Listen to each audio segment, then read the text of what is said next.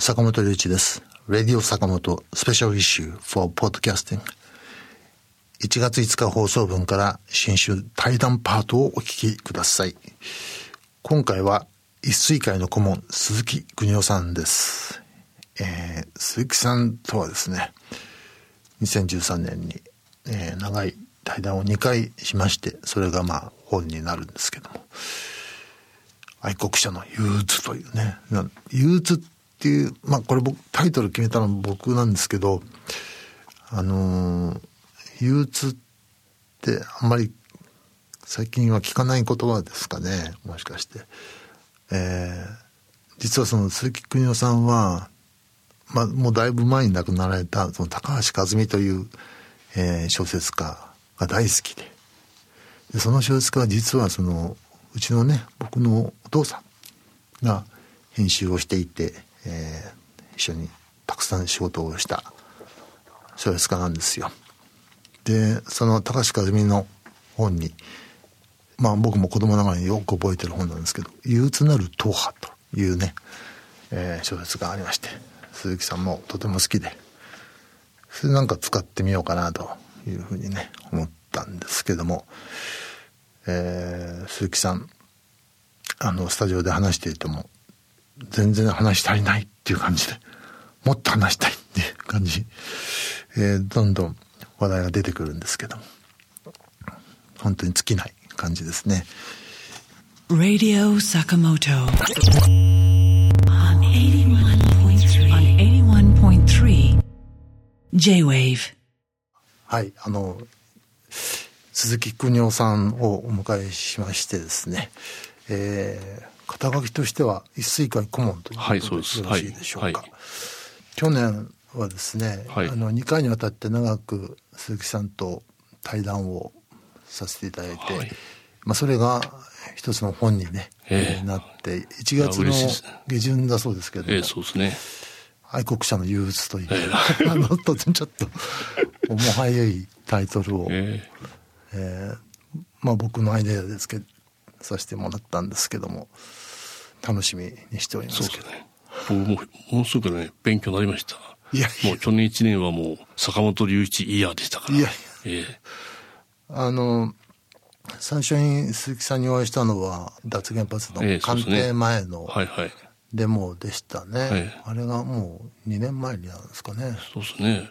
だから、坂本さんがいるなんて思ってもいなかったですね。偶然お隣に 石垣に座られてですね。そうですね。あのあびっくりしました。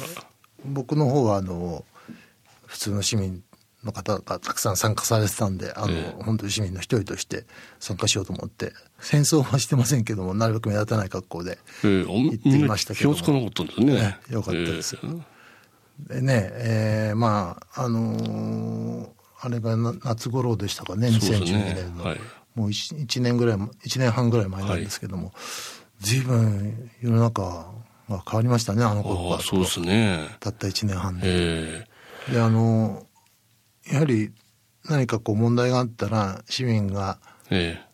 選挙を通してだけでなくええ。いろいろな方法で声を上げるっていうのは民主主義の基本だと思うのであそうですね。ええはい。まあ、それはデモに限らずええ。何でもそうですけども、えよくイギリスなんかですと公園で小さな台に乗って一人でスピーチをしているような男性なんかもええ。いますけども、えそれも一つの形だあと。思いますし。うん。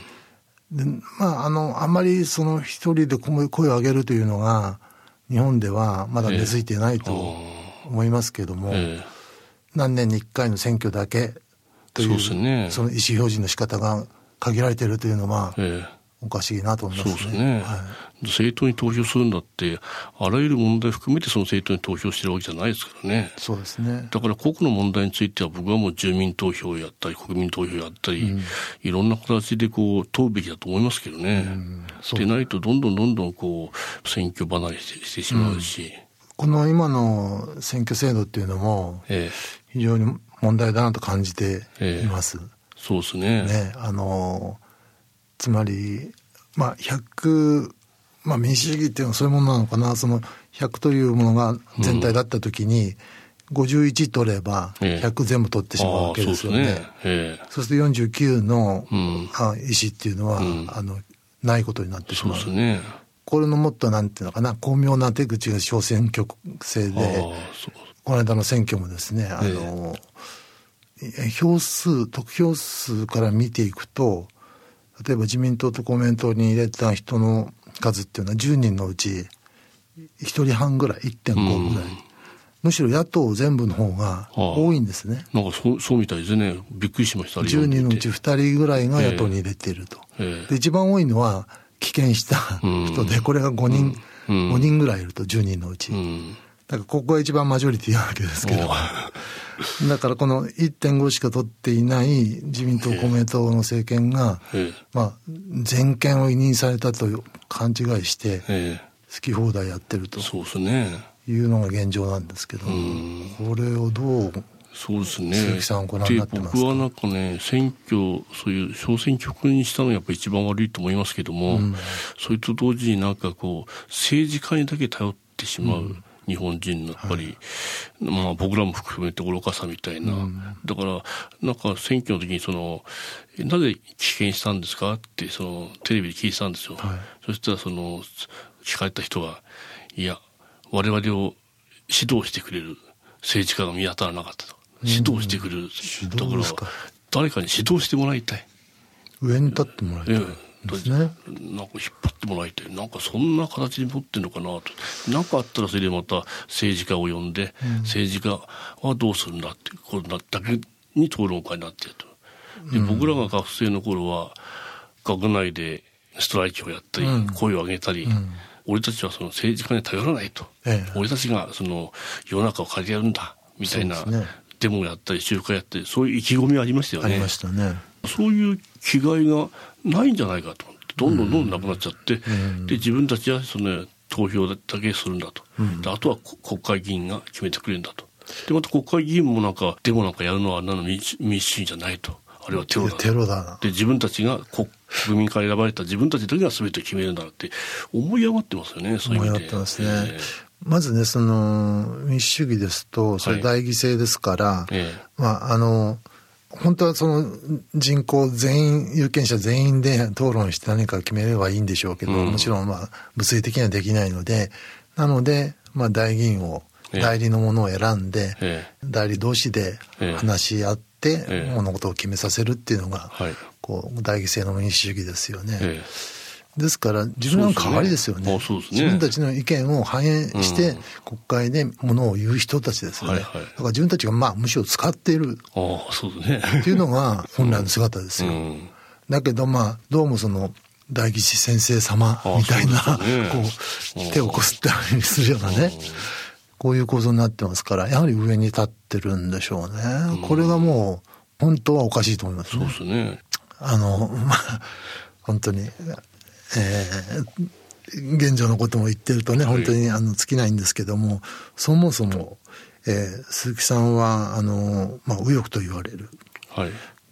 立場なんですけども、主にその保守的な、あるいは右翼的な人っていうのは、え原発推進の人が多いですよね。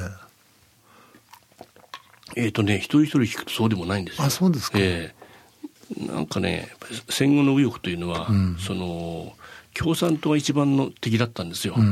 まあ、世界の共産主義運動そのソ連とか中国とか、そういう恐怖が大きかったんですね。だから左翼に対するその戦いが我々の日本を守る戦いだと思ってたんですね、だから左翼にの言ってることには全部反対すればいいんだと なんか僕らも昔そういうふうに錯覚したことありましたなるほどね。だから、その原発も左翼がやってんだ、反対してんだから、じゃあそのその逆のことを言えばいいんだみたいな。左翼が、ええでもよく調べると、え日本共産党も原発ある時期まで推進してますよね。ああそうですねの、支持してますね。そうですね。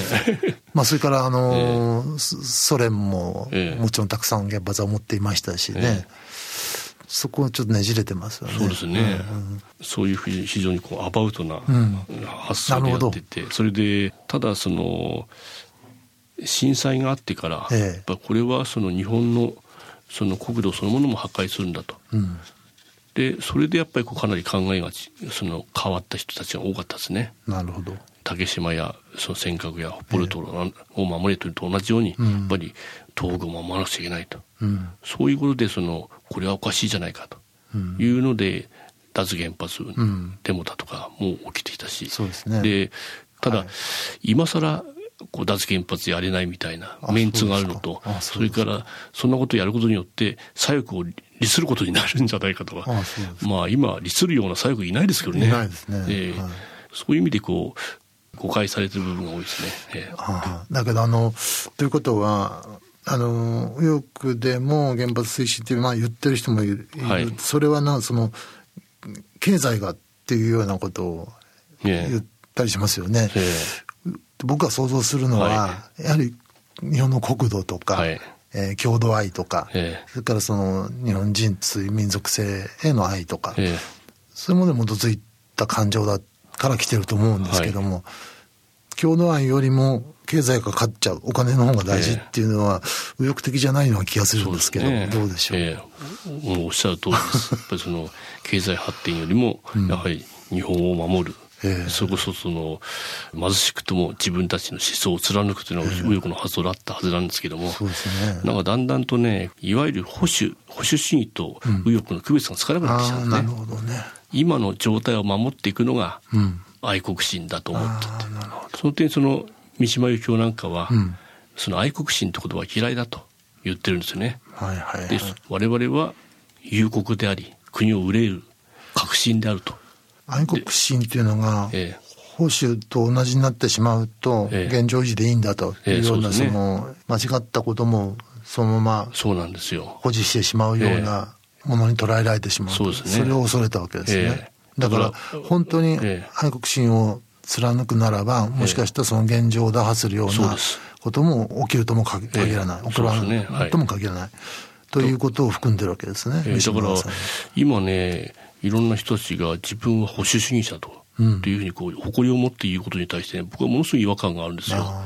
というのは僕ら学生の頃は、左翼はもうもちろん革命勢力ですね、それに対する右翼だって、これ革新だったんですよ。うん。そうですね。自分たちは保守じゃないと、自分たちはこの日本を守るんじゃなくてこの日本を変え変えるんだと。ただ左翼のやり方と違うんだと、だから一番ねその右翼と左翼の人たちの中で軽蔑された言葉が保守だったんですよ。だからそれがなんか一番嫌われて馬鹿にされた言葉がまあ今堂々とみんな保守だって言われてるんで、えなんだって感じがものすごい違和感があったですね僕は。なるほどね、ええ。うん。でもやっぱりあの内田達さんなんかも書いてるようにそのまあいろいろなこうかな問題がありますけどもその経済問題が、要するにおお金を稼げばええ。稼ぐことが一番のこう、えートッププライオリティなんだってええいうような堂々と言う言う人が日本には増えてきてしまってね。日本をシンガポールのようにえするとすごい勢いで向かっているとえええ内田さん書いてますけども本当にそうだなと思いますね。ですね。僕はあのいい意味での保守は必要だと思うんですけどね、日本の素晴らしさがあるを僕はもう保守していきたいと思いますけども、それと同時にやはり日本の間違ったこととか失敗したこともいっぱいあるわけですからね、それは個人だってありますからね、それなのに自分の間違ったことはみんな認めながらそれが集団となった日本については一切認めないと。で日本は間違ったことはねしない。中国韓国が悪いんだ。憲法が悪いからこうなったんだ、なこうなってその一切認めないとそれは僕は愛国心じゃないんですよね、自分たちをそのきちんと過去を見つめる勇気がないんだと思いますね。そうですね。僕はいろんな日本ではそのいろんな失敗もあったろうし、やっぱりこう抗弁できないようなことがあったろうし、でそれはきちんと謝ってその上でそういう日本を愛おしいと思うのが僕は愛国心だと思うんですよね、だから単なる保守っていうのはやっぱり嫌ですね。なるほど。全部保守してしまうような現状肯定ええですよそうです。ね。そういう鈴木さんのようなまともないやいや意見に耳を開くようなえ右寄りの方たちっていうのはいらっしゃるんですか、ええいますけどね。やっぱりまだまだ僕なんかそういうこと言うと左翼だとかもう転校したなんて言われます。あそうですか、ええ。そういう同じ考えの人だけが集まってそれやってると怖さもありますね。そうですね。どんな運動でもそうですね、ええ。左翼でも宗教でも、そうです市民運動でも、だからそういう怖さを僕が一番体験してると思いますね。なんか最近どこかで見たんですけど、ええ。その一番他人をねええ。傷つける理由っていうのは、はい、自分は無病であると間違いがないんだ、はいはい。正しいんだとええ。思うことだっていうようなああそうですこねとがあったんですけど、え一点の曇りもなく正しい人間なんていませんからね。必ず嘘もついてますし、ええ。過ちもしてますので、はまあ、国だってそうですよ。すよね。あのこの人類史の歴史を見てですね、うん血塗られていない国なんかないですよね。そうですね。はい。お互い様なんですよね。えーヨーロッパの歴史を見ても領土を取ったり取られたり、えうん。もうでもまあその長い過程の中で、えーフランスとドイツは仲直りしたり、そうですえねー EU っていう経済圏ができたりして、少しずつね、えまあよくしようとはい。してるわけですよね。そういう努力をするべきなんですけどね。そうですね。だからなんかそういう余裕がなくなってきてるんじゃないですか、そうやって一人一人がこういろんな意味で不安だから、なんか国家が強くなると自分たちも強くなれるような錯覚を持つし、そこからまた今の政権を支えてる人たちがそういう方向に行くようにうまくどっかリードしてる部分がありますね。ありますよね。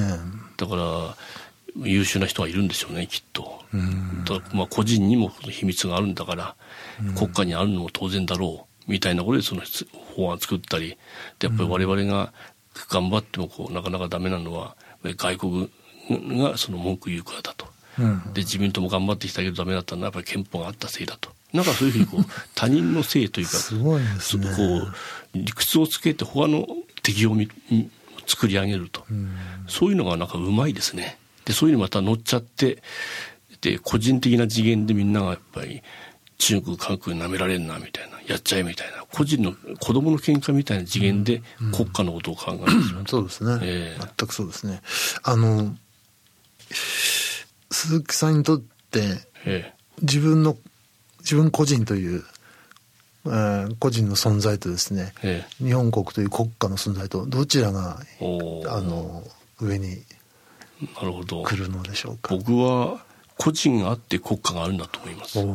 国家があって国家のためにし死ぬために一人一人が生まれてきたんではないと思います。ですよね。ええ。だからそれは思い上がりかもしれないですけどもなんかその国家が強くなれば個人が強くなる。そんなことないですね、ないですね。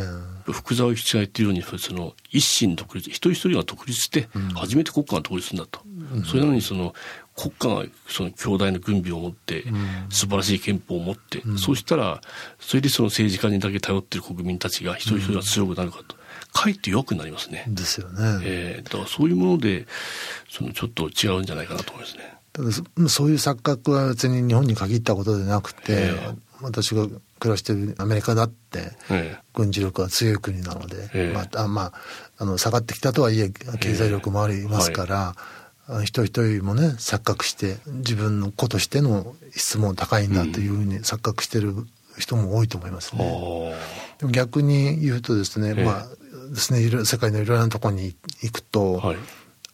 全くその知られてない無名の普通の個人でとてもよく、えー人間を見ていたり、えー自分の社会あのコミュニティのために尽くしていたり、えよく世界を見ていたりするような人は必ずいますね。ああそうか。そそうういう、ええうんそういう人はやっぱりどんどんどんどんこう紹介して話してもらいたいですね。なんかこういう考え方を持ってる人こういう政党にいる人はいい人で、そうじゃない人たちみんな悪い人だみたいな思っちゃうと。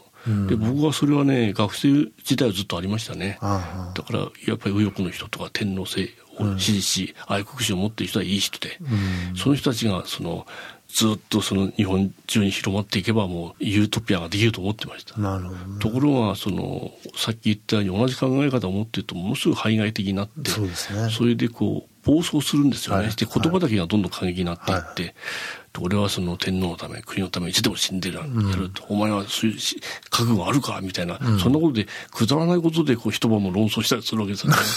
それで 覚悟でね。ええ。それで今度社会に出てからいろいろ左翼の人たちと付き合うと、結構ねその左翼だって敵だと思ってた人でもものすごくほっとしするし、はこういい人がいっぱいいるんですよ。なるほど。考え方100%違っても、えでどっちがいいかと言ったら、僕は人間的にそのいい人の方がいいんじゃないのと。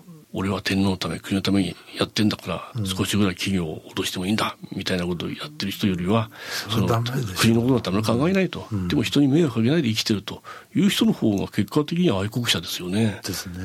考えてみたら当たり前の話なんですけども、それやっと今頃になってえ 気がついたんですよ。だからそれは当たり前のことなんですけども、なんかそういうふうに言うと、そんなつぜひひいていいのかとか、お前は思想はないのかとか、だから、そういう10の発想ですよね。デジタルな発想。で20歳前半頃に、こう、触れた思想、右翼思想でも、あるいは、共産主義の思想でも、それに触れたらば、もうそれが全てだと。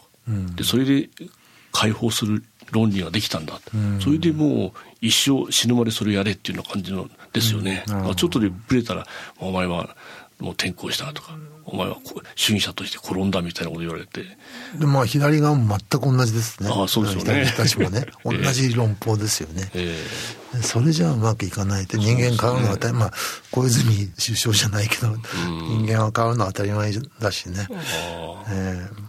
だからなんかこうそういうふうに寛容性だとか多様性を認めるのが僕は必要だと思うんですけども、それはかなり個が強くないとできないと思うんですね。やっぱりな中の自分一人一人が弱いとどうしてもみんなとまとまってそれでそのがっちり固まると、でそれが強くなるんだみたいな錯覚があって、まあ僕も昔ありましたね。だから自分たち弱いんだから1,000人1万人10万人集まると強くなるんだと。だからそこではそのちょっとした考えが違っても言っちゃいけないみたいな、でそうするとその瓦解するし、もう敵に長じられるみたいな、そういう古典的ななんか考え方ですね。なるほどね。えまあだけど、あの、今のアメリカ軍だって、どこの国の軍隊だって、そういうふうにこう、若い兵隊が入ってきたら、教育して、新潟にはめて、まあその兵隊たちを作り、ね、製造していくというかね、そういうことなんでしょうね。うんあの、だけど、今言ったようなことの、とてもこう、なんていうのかな、対比としてですね、僕いつもあの、想像なんですけども、その、まあ、10万年ぐらい前なのか、7万年前なのか、その、30人から50人ぐらいのね、ええ。一家族がアフリカからええ。ことこ歩いて出てきてですね、はいはいはい。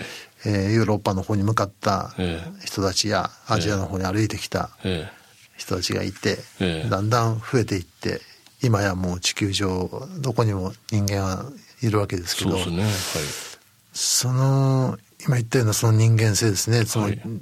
意見を同じくする者だけが集まって、で排他的になって弾人を弾弾劾したりとかですね、あるいは殺し合いまでするわけですから今、うん。人間っていうのは。いつからそんなになってしまったんですね。その因子っていうのは、最初からそのアフリカに出てきた家族、まあ僕らの遠い先祖ですけど、えあったのかどうかっていつもね、想像えするんですね。それなんかはないんでしょうねそこがね、僕の考える原点で、あうん多分彼らにはなかったんじゃないかと思うんですけども、どっかでやはり人類社会が巨大になりすぎてですね、国っていう単位ももともとはなかったわけですかそうら。ですねジャン・ジャック・ルソーが書いてますよね。書いてますね。囲いをして、はい。ここからは俺俺のもんだと、ん。もうここに入ったらもう殺すぞみたいな、はいはそれがまあ大きくなれば国家ですよね。そうですね。そういうところでしょうね。い。ですね。だからどっかで分岐点がああっええたわけですよね、だから人間の。国家に対する愛もそれはもう国家を超えた愛も両方教えなくちゃダメだと思うんですよね、そうですね。えーでないと国家に対する愛だけが全ての愛でで他の人間は殺してもいいんだと。それは愛じゃないですよねですね。えー坂本さんが言ったようにいろんな愛も種類があるんだしはい。もしかしたら憎しみよりもうん愛の方が怖いかもしれないですよね、あだって対人関係だって国家に対する関係だってうん愛があるから殺せますよねあ、ですね。それとこの女は自分が付き合ってるのが一番幸せなはずなのに他の男にと付き合おうとしてるとストーカー殺人ですねそうそういうふうなそれも愛でしょうね。怖いですよ愛は。怖いですね、本当に。そのさっき言ってた正しさっていうのかな。自分は正しいんだから。あ、そう正しさもそうですね正義。その他人は間違ってるという、ええ。その正義を信じるというのも同じような怖さですよね。そうですね。だから20歳ぐらいの時に得たイデオロギーで、ええ。これがだけが正義だ世界を解放する真理だと思って、それでやってきてそれ以外の人人たちはもう日本から出て行ってくれというような感じで僕らも昔そんなありましたね。日本を愛してない人間は日本から出てけみたいな、でもそういう正義と愛のがやっぱり一番大きな元凶か、でまたそれにゆえのなんていうかな焦りでしょうね。まあそれの一つの大きな愛と正しさを、ええ愛と正義を一つこう組織化したのが宗教ですよね。ああそうですね。でまあそれ一番大きいのはカトリックですけあども、あはい非常に怖いわけですよね。れはそうですね。あーだだいぶちょっと見えてきましたね。いやじゃあ次今度愛と正義について語る本いいと。本当の、ええ本当の恐ろしさ。あそうですね。愛と正義の本当の恐ろしさ。いやーとても面白い。だからに人間が200年ぐらい寿命があったらば、ええそういうこともいろいろさ反省して考えて、それでいや愛も正義も案外怖いんだよと、でもっとその高い寛容な心で愛を考えなくちゃいけない、正義もやっぱり相対化しなくちゃいけないってことを反省して考えつくのかなと思うんですけどね、今の寿命じゃ無理なんじゃないですか？昔は長老のような人がいて、あそうですね。そういうことをえ語ってくれて、ええ。えーコミュニティもそういう長老の言葉に耳を傾けたのかもしれませんえが、え今の日本にはそういう人があまりいないし、ね。誰かが言っていても耳を傾けないでえああ。年寄りをすっ込んでろみたいな。そうですね。やっぱり年あ圧力が。のろやっぱりその年寄りというかそういう人たちは情報の源でしたからね。そうです今のようにパラジオもテレビもパソコンもないと。そううするとなんかこう天変地異が合うと、あじゃあ50年前はこうだった。40年前はこういうことで、あのみんなまとまってあ地震を防いだ津波を防いだみたいなのはい。があるから、何かあの異常な、そうですね。異常なことが起こると、え長老に聞いてこれはな,、そうですね。なんだと、ええ。話を聞くとええ。いうのがあってあるいはその村の言い伝えなんかも長ね。老が話してくれるとうん。えいうことがありましたけども、ええ。すっかりもうなくなってしまいましたね。ですね。まあだからし前もあの本の対談の時にはい。言ったかと思うんですけども、その長老役のような、ええ。ー人間が日本にも少し前まではいたし、例えば小林秀夫さんとかねはいはい。社会の中にいるってことは、ええ。そういう長老役でえ直接別に文学界と関係なくてもですね政治家でさえも、うん。なんかそのうっかりしたことは言えないというようえなああそうですね。襟を正すようなえ感じがその社会の中にああったんではないかなと思うんですけどすね。すっかりそういう人間がいなくなってしまって、えうんそれは。鈴木さんお願いします。いやいや。坂本さんですよ。そうそういってやっぱりこうテレビもの悪い面も、が出てることかもしれないですね。例えば小林秀夫だとか、ん。出てきてもテレビだったら、うわーっと言って今だったらやられちゃうんじゃないですか。現実はどうすんだとなんて感じであそんなこと考えてる時かみたいな。だからじっくり考えようとかなんかそういうことを許さないような、もうその場で決めるでまたミサイルが来たらどうすんだ、攻めてきたらどうすんだ？戦うしかねえだろうってやっぱりそういう声の大きいのが勝つような状況になって、その点やっぱりラジオの方はまだこういうふうにこうできますよね。そうですね。それで10人20人でこうバトルはテレビじゃできますけども、えでまた見てて面白いけども、ええ。ラジオじゃできないでしょ。誰が喋ってるか分かんないですから、はいわかんないですだね。からそういう意味でもやっぱりラジオの利点ってのあるんじゃないかなとありますね。ええ。うんそれで引き受けてるんでしょ？坂本さんは。そうでしょうか、ね。そうどうなんでしょう。よく考えてなかったですけど。あの僕はもう日本っていうのはもともと寛容な国だと思うんですよね。それからこう日本の成り立ちを書いてる「古事記」や「日本書紀」だって、普通その他の国のその神話よりももっともっとねこう、アナーキーだし、はい寛容ですよね。ですね神様自身が戦ったり、はい嫉妬したりちょっとギリシャ神話に似てますよそうね。ですね。だからそのその子孫の天皇だって、その争ったりしてますよね。してますね。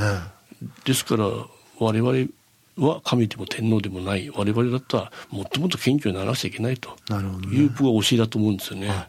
なるほど。えーそれとやっぱりこの世界の神話で同じようなものが似てるところがあるっていうのはやはりアフリカから来た時にこうどっかで伝わってきたのか、ええ。それとも同じ時代だったらばそのいくらとこう離れてても、案外同じことを考えたのかなとか。そういうこともあるろんなことまでこう、想像が広がりますね。そうですよね。ええ。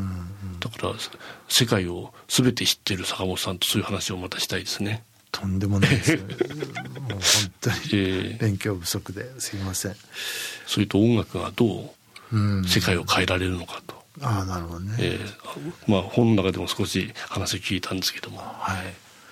あのこの1月下旬に出る本っていうのは出版社の方からあの視聴者にプレゼントっていうのは可能なんでしょうかって今いきなり振ってるんですけど5冊はい5冊あの特別にプレゼント今突然言い出したことなんですけども プレゼントが可能ですので欲しいという方はぜひ JWAVE に連絡してください。はい楽しみにしてください。ありがとうございます。はい ぜひね、鈴木さんとの本、愛国者のユースという、ちょっと変わったタイトルですけど、金曜日からですけどはい、あの、ぜひ読んでみてください。今日はありがとうございました。あありがとうございましたはい